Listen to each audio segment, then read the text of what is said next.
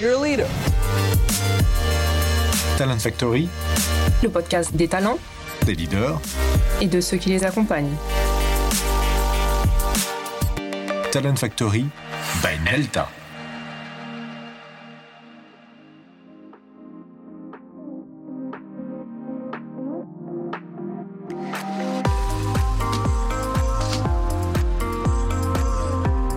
Bonjour et bienvenue dans ce deuxième épisode de Talent Factory.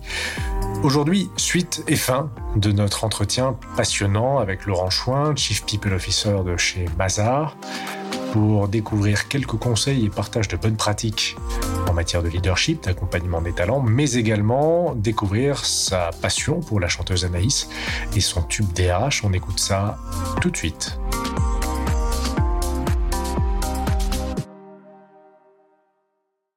Laurent, est-ce que tu peux partager avec nous une expérience marquante de management qui te sert encore aujourd'hui?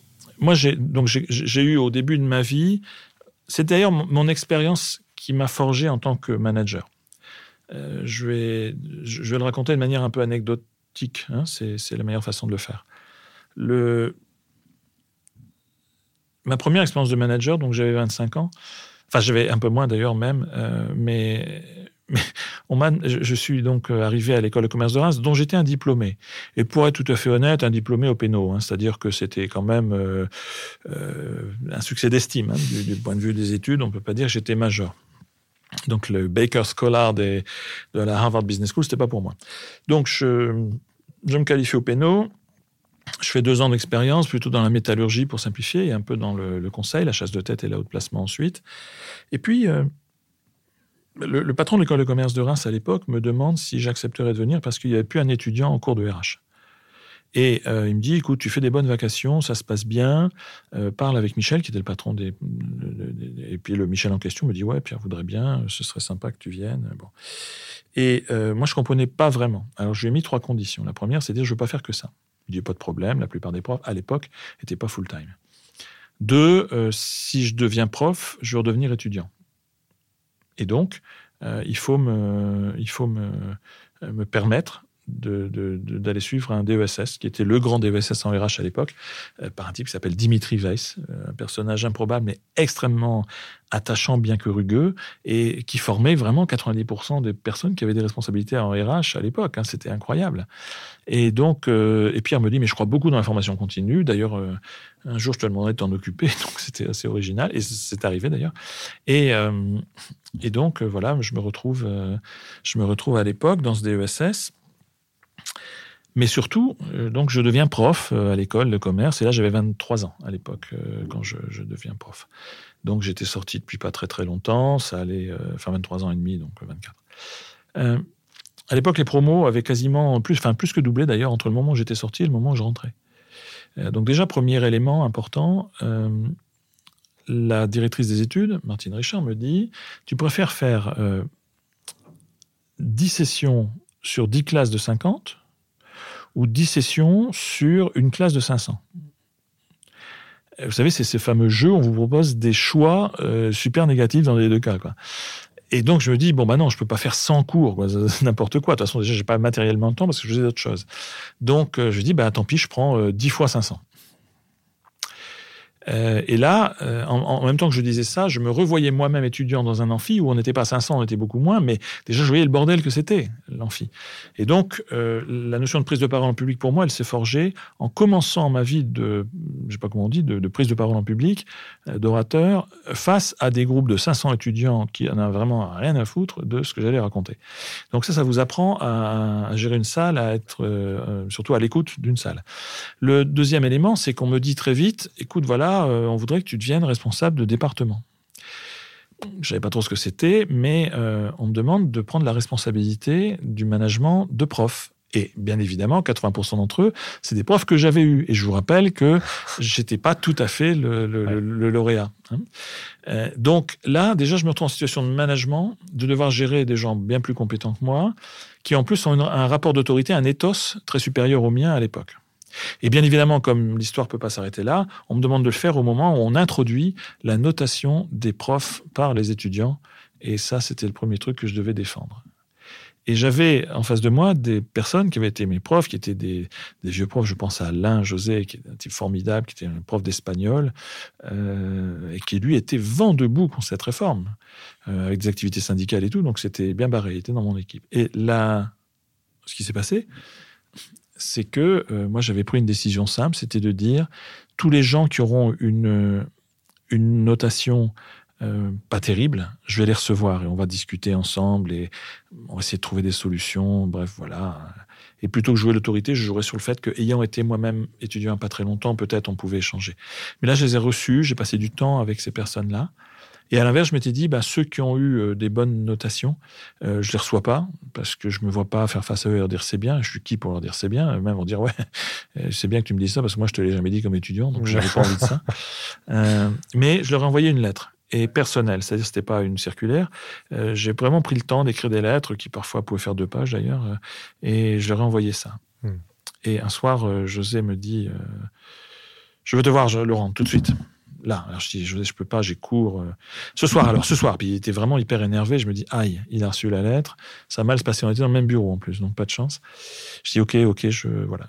donc je merde mon cours comme jamais parce qu'évidemment, je me disais, il y a José qui va me casser la gueule à la sortie. Euh, et puis je vais le, voir et je, me disais mais quelle connerie j'ai pu faire quoi Pourquoi lui envoyer cette lettre? Il était contre le système, c'est enfin tout était mal joué. Et puis en fait il m'est arrivé quelque chose qui, que j'ai retenu pour la vie, c'est que euh, quand je suis arrivé face à lui et il était euh, très remonté manifestement, il s'approche de moi et là au lieu de m'allonger un pain, il me prend dans ses bras, il me serre fort, il me dit ça fait 30 ans que j'attends cette lettre. Et donc ça a forgé deux convictions en moi. D'abord, il n'y a pas de technique de management. Ce qui va marcher avec une personne ne marchera pas avec l'autre. Et deux, il faut toujours avoir un réflexe de générosité, ou du moins de, faut avoir sincèrement envie de, d'aller dans le sens de la personne. Mm.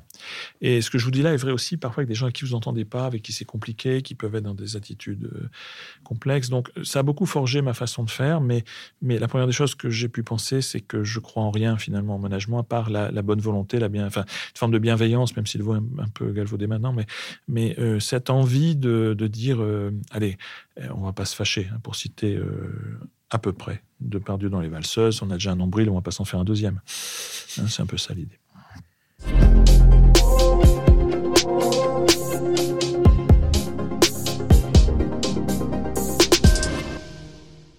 Deux dernières questions. Mmh.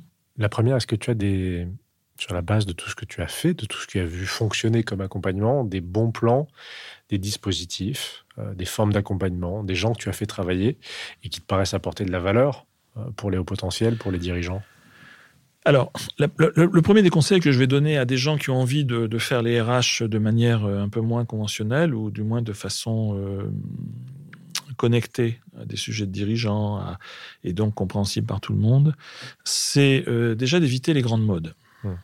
Donc, ça, c'est un premier point. Je vous donne un exemple précis moi, ma génération, c'était la génération des DRH confrontés aux risques psychosociaux. Mmh. Euh, donc, euh, depuis 15 ans, 20 ans, euh, il y a d'ailleurs des, boîtes formidables. Enfin, je veux dire, le boulot que fait un Légeron, par exemple, avec Stimulus, ou Eric Albert avec aujourd'hui YouSide, à l'époque, l'IFAS. mais je pourrais en citer d'autres. Là, je suis désolé de ceux que je ne cite pas là. Moi, ça m'a beaucoup frappé, mais je me suis rendu compte que c'est un vrai sujet de relations collectives de travail. Moi, je me suis toujours beaucoup attaché aux relations individuelles de travail. C'est-à-dire que je pense que le vrai bon traitement, il est ailleurs. Donc, par exemple, pendant que tout le monde s'escrimait à faire ça, euh, moi, je me contentais d'essayer de, prendre des meilleures pratiques. Mais par contre, j'ai travaillé sur des choses que j'ai pas vu beaucoup bosser ailleurs. Euh, en particulier, euh, par exemple, l'estime de soi professionnelle, ce qu'on appelle en anglais organizational based self-esteem. C'est quelque chose qui est qui est pas du tout étudié, alors que me semble-t-il, oui, ça répond à une question simple qui est fondamentale. C'est l'organisation pour laquelle je travaille et que j'essaie de conduire un peu. Euh, est-ce qu'elle détruit, hmm. développe ou n'a aucun impact sur l'estime de soi des gens qui la composent?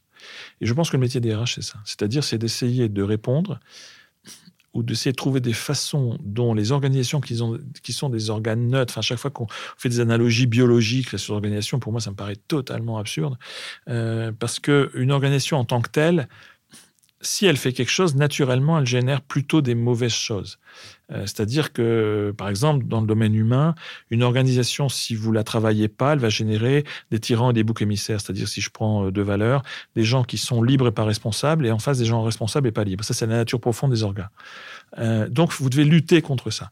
Donc, pour lutter contre ça, le raisonnement, c'est de dire qu'est-ce qu'on devrait faire pour un peu moins détruire l'estime de soi des gens qu'on a dans nos organisations et à l'inverse pour un peu plus développer l'estime de soi d'autres ou des mêmes.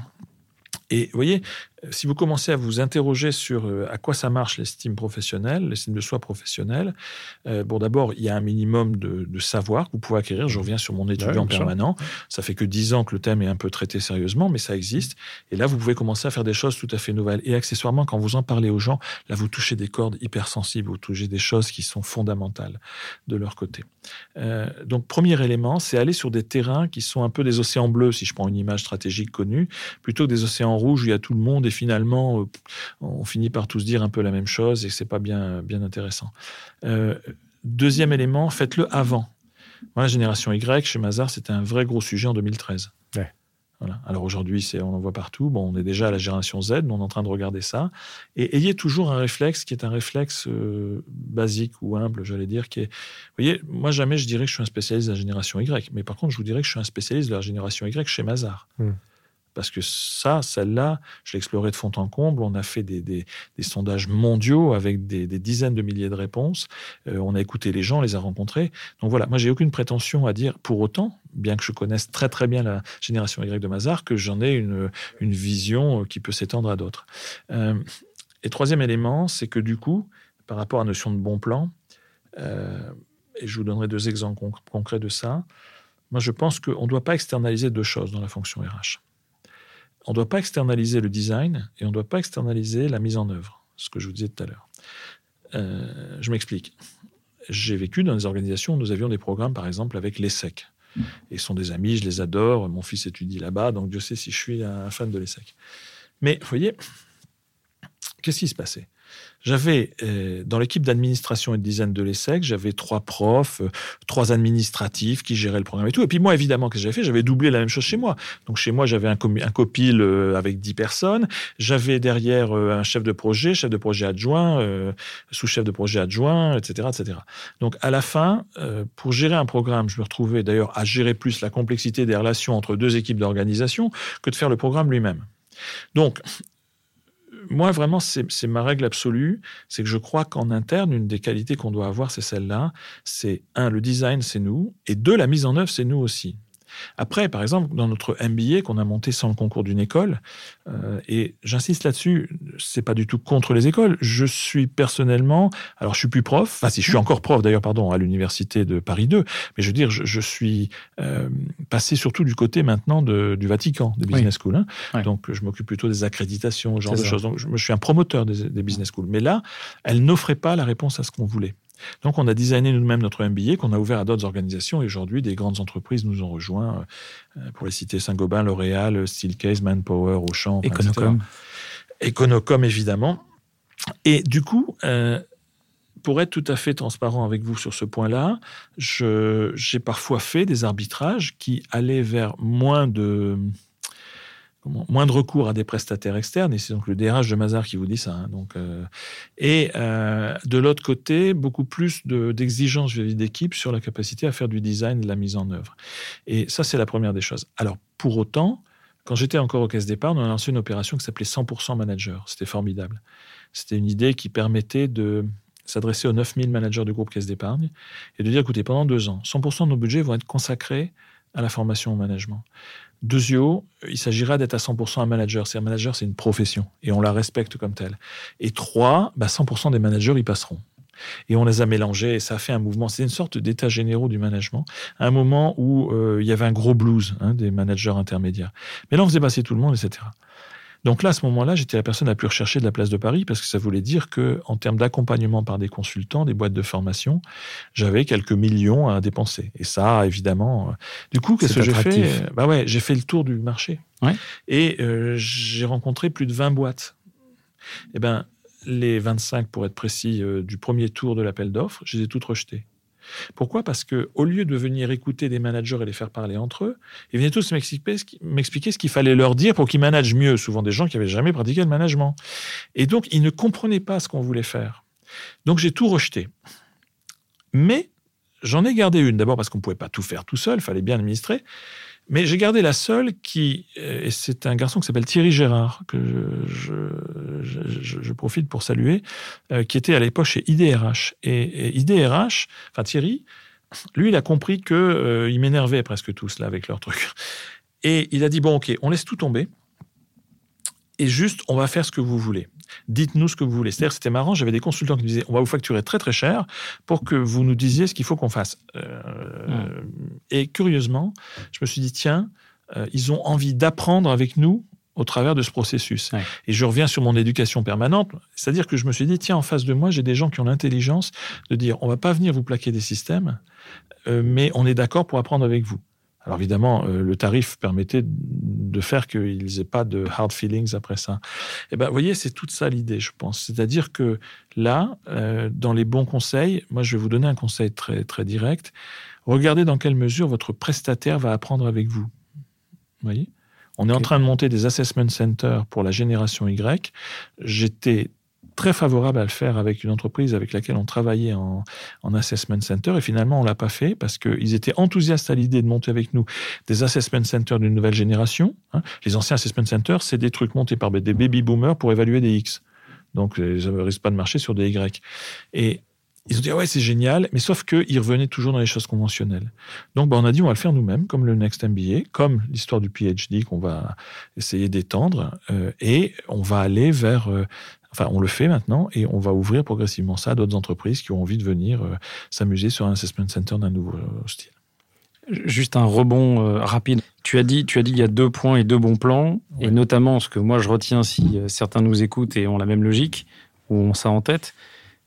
Ils sont nés dans le guidon. Comment ils font pour voir les écarter les grandes tendances dont c'est la mode, etc., et regarder celles qui devraient regarder un peu en avance de phase, s'ils n'ont pas la logique eux-mêmes ou la possibilité de s'ouvrir et de se dire, tiens, quels vont être les sujets sur lesquels on doit travailler? Parce que pour toi, c'est très naturel et très simple, ça n'est pas pour tout le monde. Quand vous avez euh, le nez dans le guidon, il y a trois options. La première, vous travaillez trop lentement. C'est-à-dire en fait que votre, euh, votre rythme de travail ne vous permet pas de faire autre chose. Euh, j'inclus là-dedans des gens qui éventuellement, euh, quand ils ont, euh, mettons, 80% de disponibilité, ils sont capables de le remplir avec 20% de tâches. deuxième élément, vous avez vraiment trop à faire. Là, je peux rien pour vous, tant pis, vous n'êtes pas dans le bon job. Enfin, c'est pas de chance. Il faut bien qu'il y en ait qui soient à la mine et d'autres non. Moi, j'ai cette chance de, de, toujours avoir la possibilité, tout en bossant beaucoup. Il faut être assez honnête. Si ma femme m'entendait, elle aurait du mal à, accepter l'idée que je, je, sois relax. Mais, mais disons, il euh, faut bosser vite dans ce cas-là. Et le troisième élément, c'est que euh, probablement vous déléguez pas bien où vous vous entourez pas des bonnes personnes. C'est-à-dire que généralement, vous allez répéter vous-même le modèle où vous êtes en surproductivité sur les gens qui bossent sur vous. Et le temps que vous leur donnez pas pour se développer, c'est en même temps du temps que vous prenez pas pour vous développer vous. Donc, il y a une culture quand même du développement. Euh, alors, ça ne marche pas, mais moi, j'ai toujours essayé d'imposer à mes équipes de pas venir au bureau au moins une demi-journée par semaine. Mais ça reste la règle. Euh, et puis, deuxième point d'ailleurs, j'aurais dit, votre seul objectif dans la vie, c'est un jour de pouvoir m'embaucher. Donc pour ça, il faut avoir des meilleurs jobs que ceux que je vous offre maintenant et même un meilleur job que le mien. Donc euh, votre premier objectif dans tout ce que vous faites, c'est de vous développer. Donc moi, par exemple, j'ai du mal à avoir des gens qui sont à 100% dans l'exécution d'une tâche et pas en train de se développer. Là, dans ce cas-là, je change mon orgage, je, je me débrouille pour pas faire ça.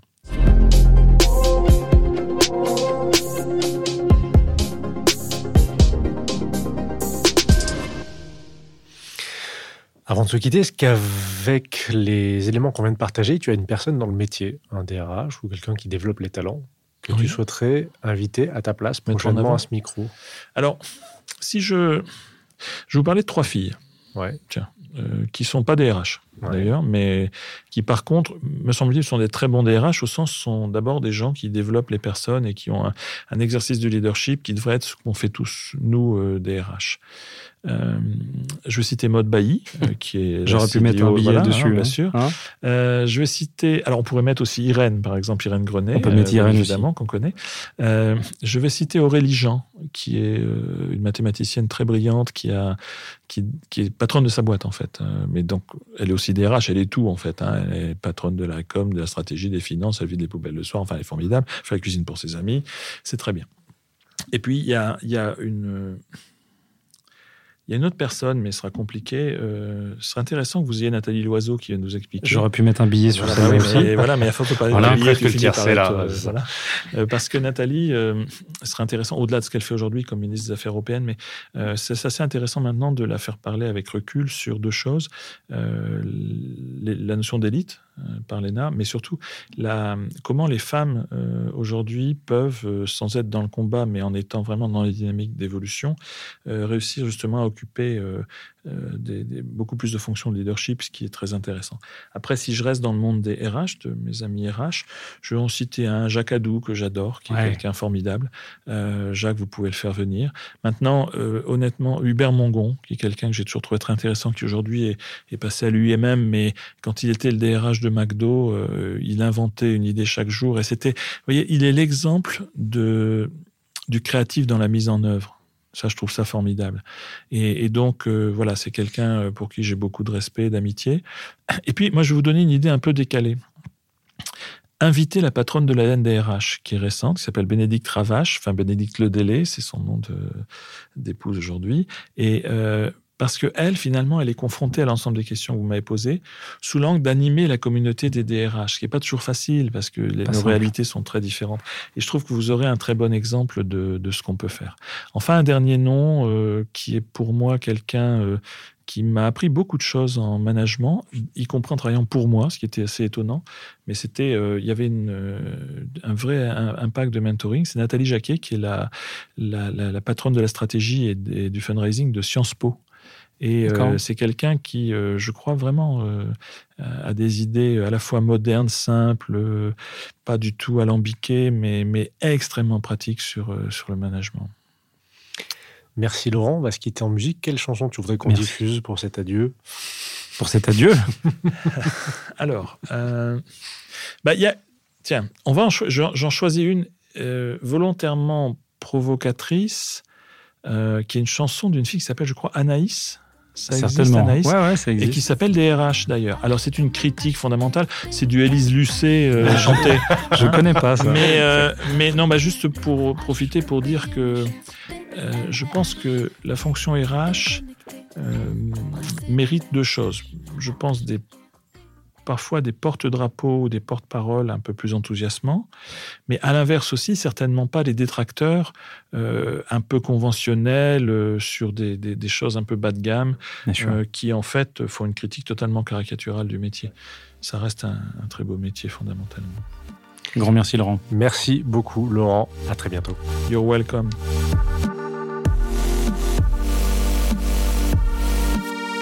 Et c'est ainsi que se termine notre deuxième épisode de Talent Factory. Merci encore à Laurent Chouin pour son accueil, pour son écoute, pour son temps. Merci à vous d'avoir écouté cet épisode et nous revenons vers vous très bientôt avec du nouveau contenu, des débats, des bonnes pratiques. À très bientôt sur Talent Factory.